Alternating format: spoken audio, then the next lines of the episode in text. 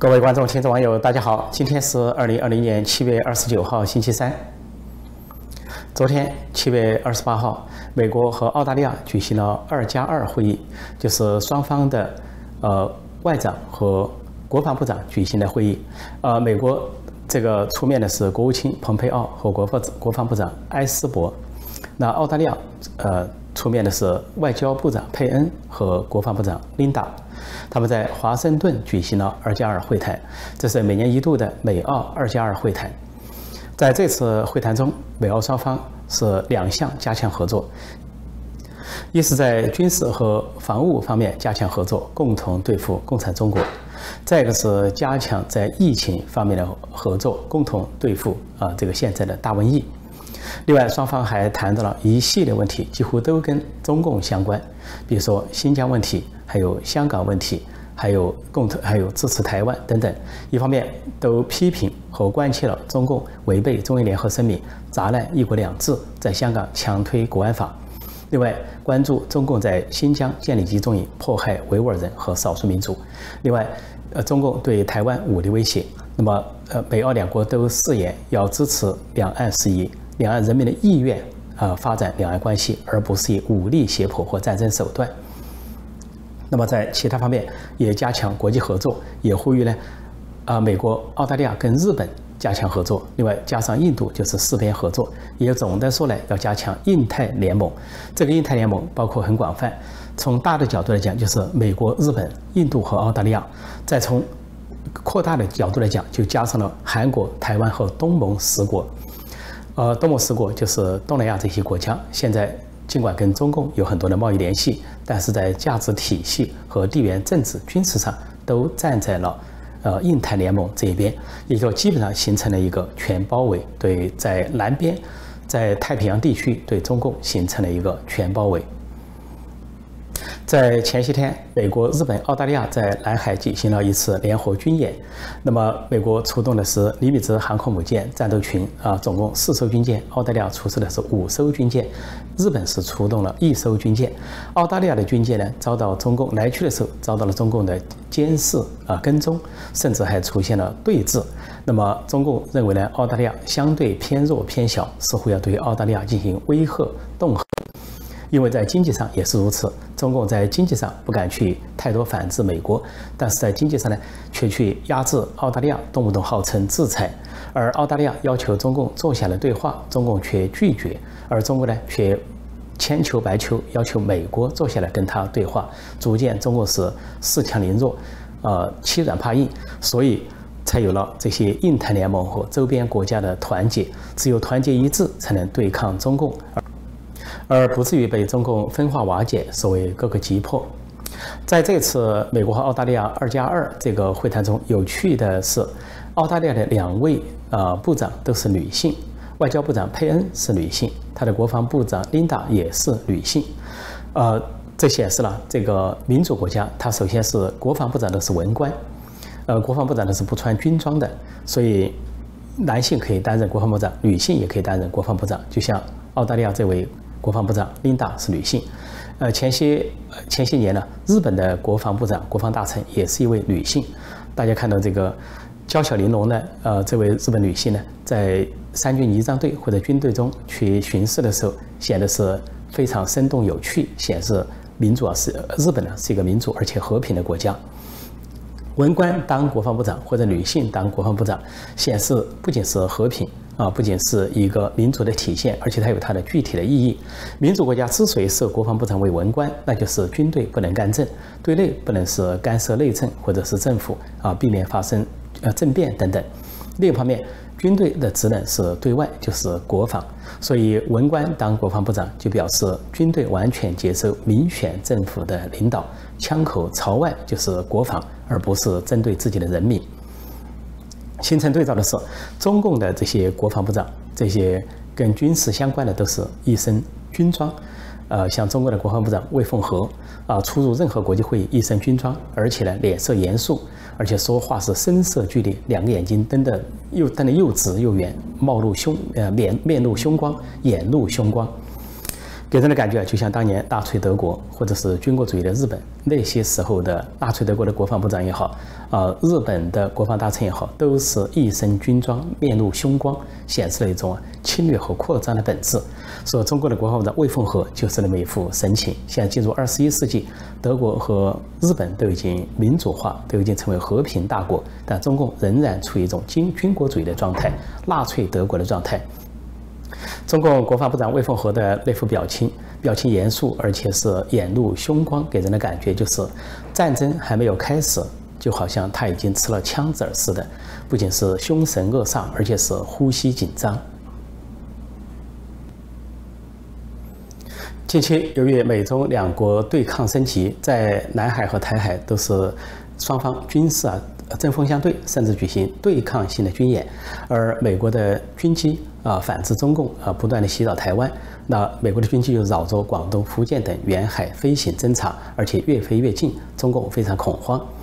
与此同时，中共在内部啊进行不动声色的军事动员啊，除了在边防所谓登记这些呃边防军人的家属家庭，要对他们呃进行人质式的这个要挟之外。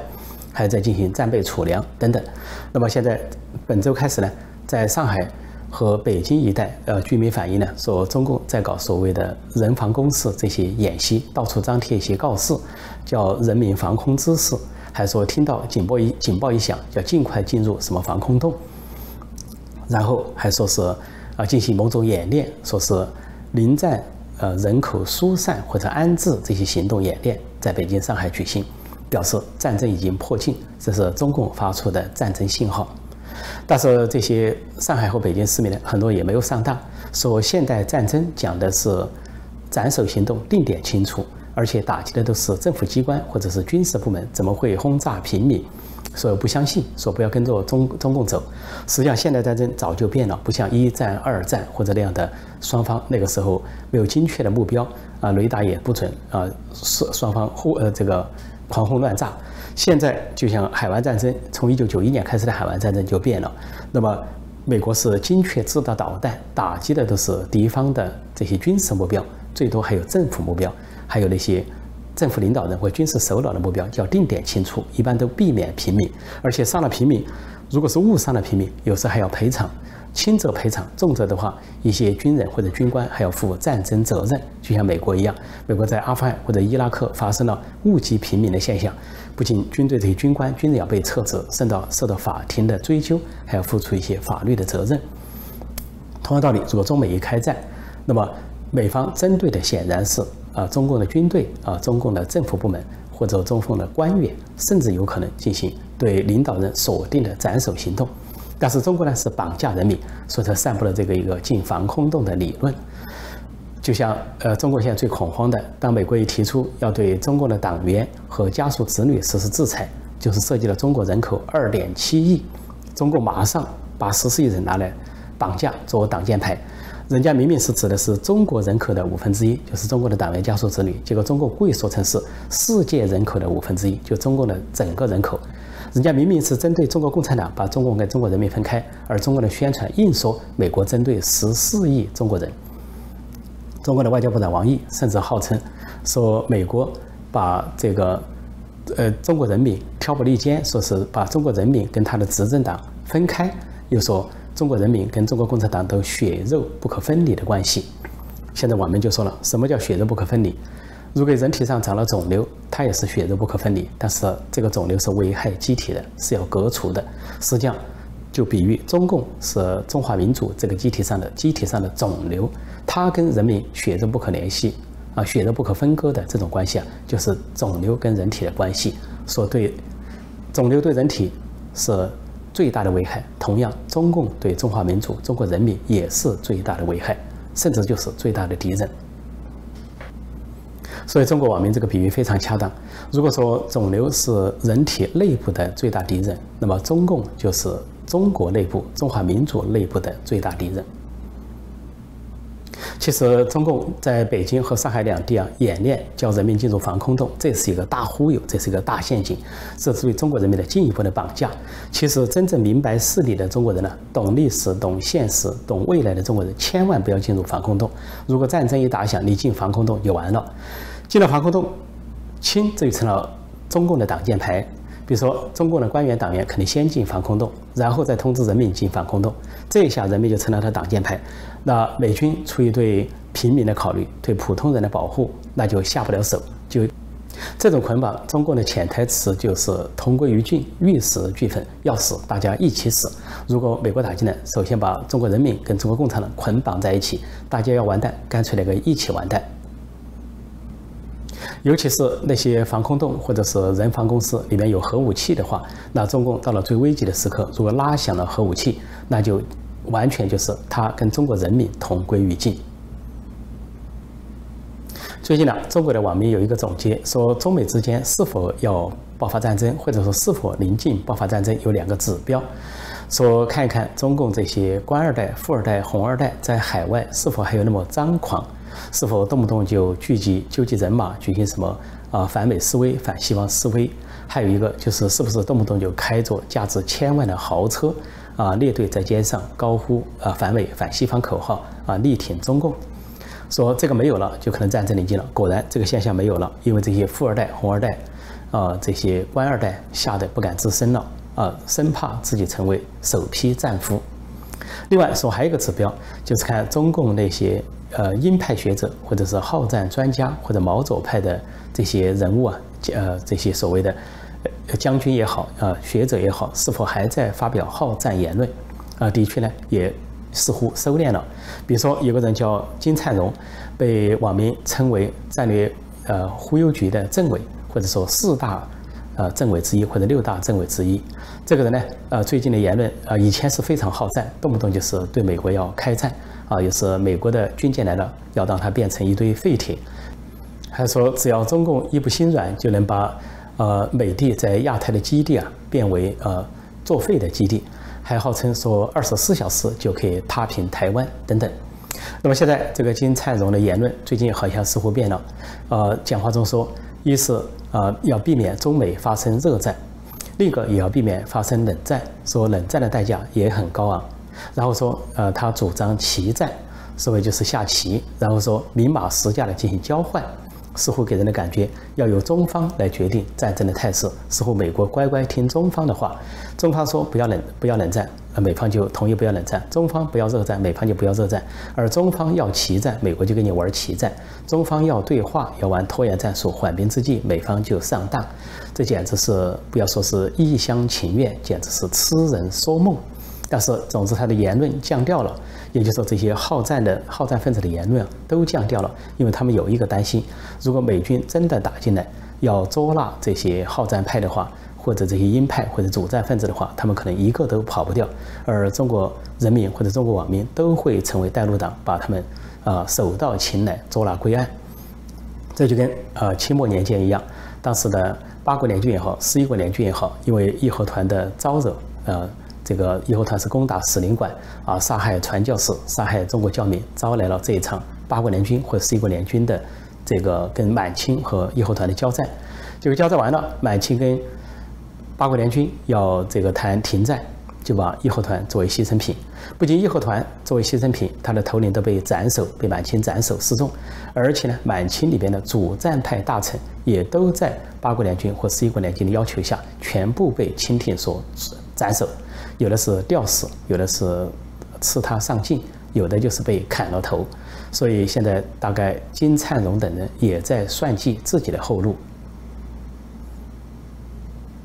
有关美中双方关闭总领事馆的事情，呃，这个风波还在发酵。先是美国下令关闭中共驻休斯顿总领事馆，认为这是一个中共的间谍窝子，是一个盗窃美国知识产权的基地。那么，作为报复，中方呢是这个关闭美国驻成都总领事馆。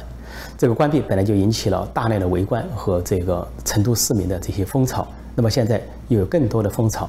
呃，前些天我跟大家分享和报告过，呃，美国驻成都总领事的夫人庄祖仪这位华人呢是一夜爆红，因为呃他的言论，还有他的生活，还有这个小粉红。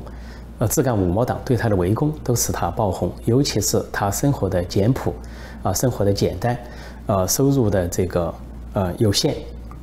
以及他为他申请了个上上岗证，在业余时间呢，在成都的街头自弹自唱，来赚取一些小费，这些都感动了很多中国人。可以看到双方官员和双方官员夫人的这个对照。那么现在又有一个人走红了，跟美国总领馆相关，说是一个成都人，叫陈涛，他呢在这个总领馆当过厨师，或者是称为主厨，因为他连续发表了一些帖子啊、一些博文或者一些微信，在网络上前后不一啊，自相矛盾，引起了议论纷纷。他先是发了一个贴文，说庄主仪骨子里还是向着中国，但是成了政治上的牺牲品。说如果他有过一些过激的言论，说也希望得到理解和原谅，似乎替他说话。所谓过激的言论，也就是说庄主仪曾经在一个贴文中讲，因为大瘟疫他被迫离开中国啊，仓促离开的时候，他感觉有点像犹太人遭到纳粹的追杀的时候被迫离开那种心情，那么就暗示呢中共是纳粹。那么这个比喻呢，就激怒了这些亲共分子啊，因此呢，就对他展开围攻。那么这个，所以陈涛就讲了这个事情。但陈涛这么一讲之后呢，又遭到了小粉红自干五毛党的围攻，结果他又开始改口了，改口他又开始变为啊批评和攻击这个庄主仪。一方面说他他曾经说过，他到美联合的工作很高兴，因为庄主仪本身是美食家，他是厨师，他说他可以向庄主仪学到很多东西。甚至还晒出他的相片，啊，庄主一家为儿子庆生的时候有个生日照，他跟呃庄主仪全家的生日照，啊，自己显得好像很体面，跟这这些啊领事馆夫人一家照相。但是呢，现在却说说他去年十二月就辞职了，而辞职的原因呢，说双方立场不合，立场不一致，所以他辞职了。还有另外一个贴文，他又说说当庄主仪离开了成都之后呢，说是互相有这个。啊，通信或者帖子，他回答庄主仪说：“要是你们一家回成都避疫情，哎也欢迎。但是呢，你们最好以后再也不要回成都了。说成都人不欢迎你们。他不能代表成都人，这是被中共洗坏了脑子的中国人的通病，动辄代表这个代表那个。中共甚至号称代表十四亿中国人。这个陈涛这些前后不一的贴文。”呃，似是而非的贴文呢，引起了这个网民不同的反应。先是有一些小粉红、自干五毛党是攻击他，后来呢，呃，为他这个澄清呢，似乎有赞许，但是他却受到了另外一些有良心、有人性的这些中国网民的集体的讨伐。最后这一方的言论占了上风，说他是人渣，是垃圾。呃，武汉作家方方在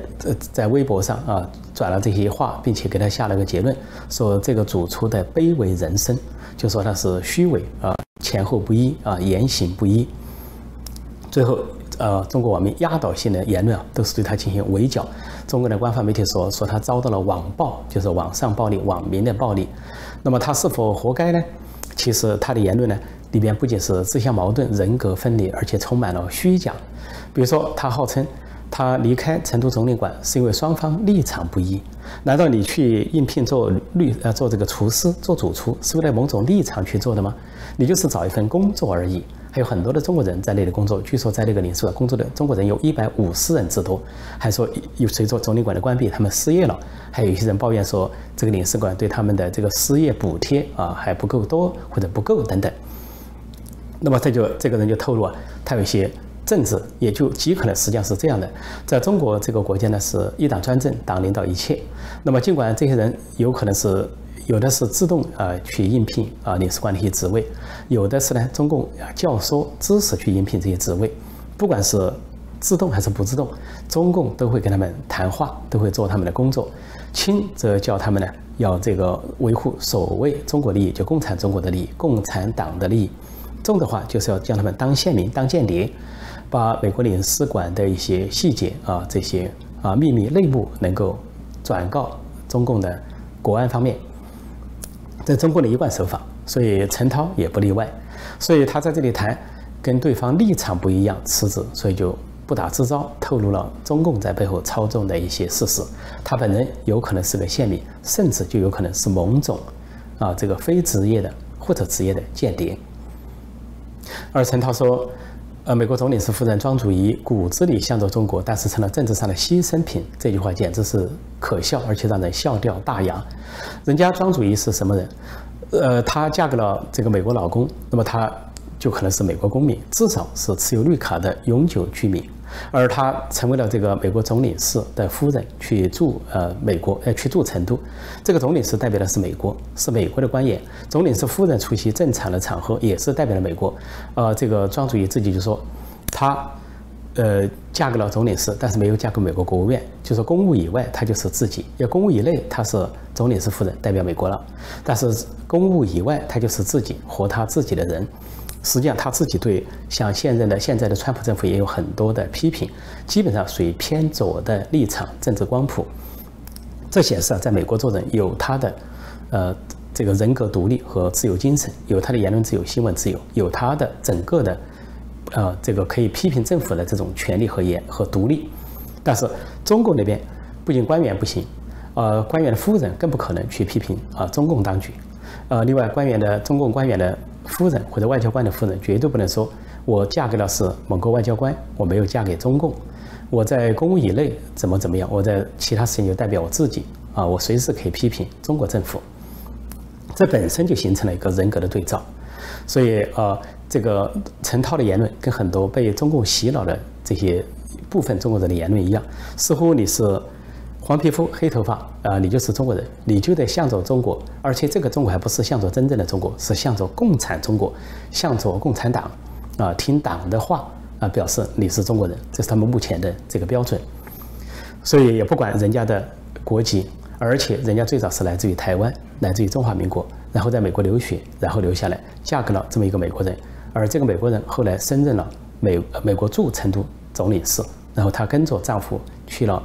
成都生活两年半，就是这么一个故事。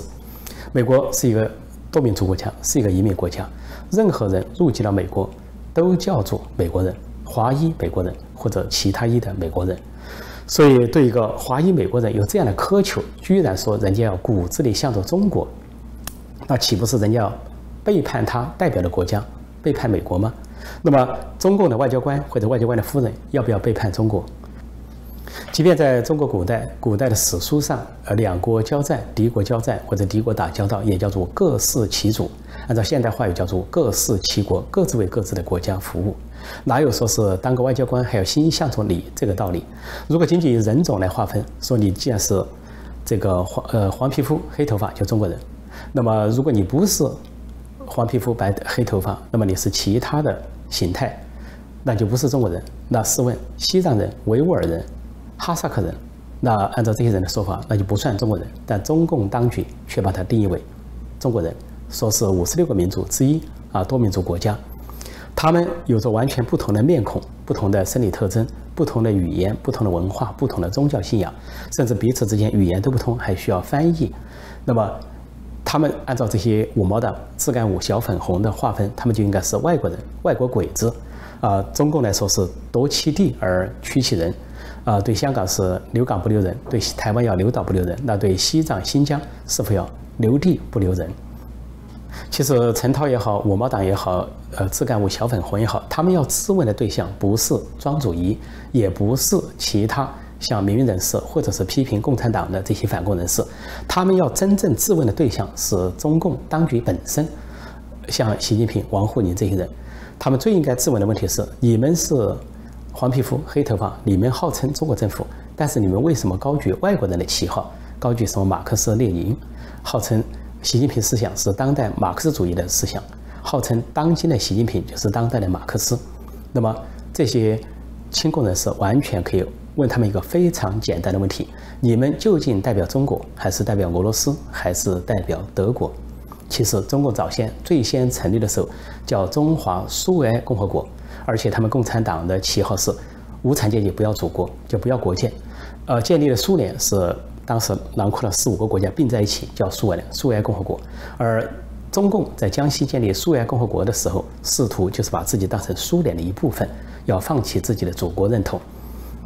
最后是因为历史的演变，不得已，中共才承认自己是中国人。而中共最早建立的时候，它叫做。共产国际的一个支部都受外国人支配，受俄国人、德国人啊各种国际代表的支配，啊开会里边有国际代表，有外国人在场，也就是，呃所谓外国势力，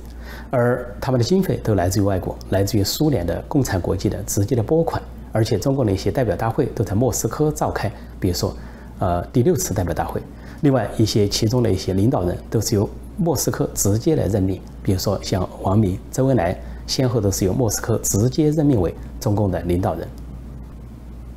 就这样一个外来政权，一个精神上的外来政权，居然口口声声把反对他们的人、批评他们的人称为汉奸、卖国贼，其实他们自己才是那样的角色。